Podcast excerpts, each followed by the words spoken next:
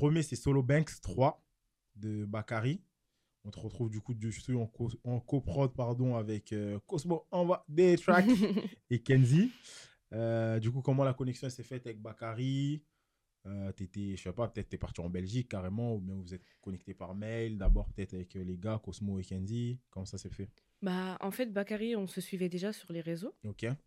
Comme ça. Je lui avais déjà envoyé des prods, mais il n'avait pas encore posé. C'est un artiste que, qui, qui te parlait du coup déjà Ouais, que je suivais déjà sur les réseaux.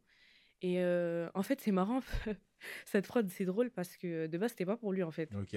Du coup, euh, en fait, Après calage criminel. en fait, on était en, on était en séminaire ok. pour Dabs.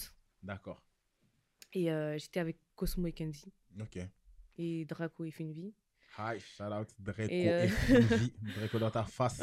En gros, on était, on était, on était au Grand Paris. Et euh, il y a deux salles. Il y en a une où on peut compo, il y en a Mhm. une autre où ils enregistrent. Du coup, ils étaient en train d'enregistrer Dabs.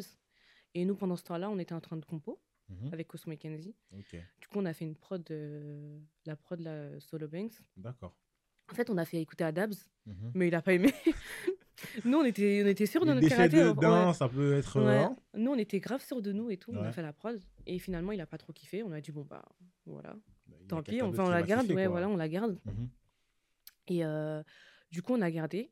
Et un jour, comme ça, euh, Kenzie me dit euh, que, en gros, Bakary, il a kiffé la prod et tout. Du coup, il voulait poser dessus. Ok. C'est comme ça que ça s'est fait.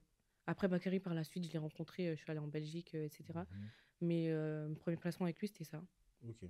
La collab. du coup. Ouais. Comme quoi, au final.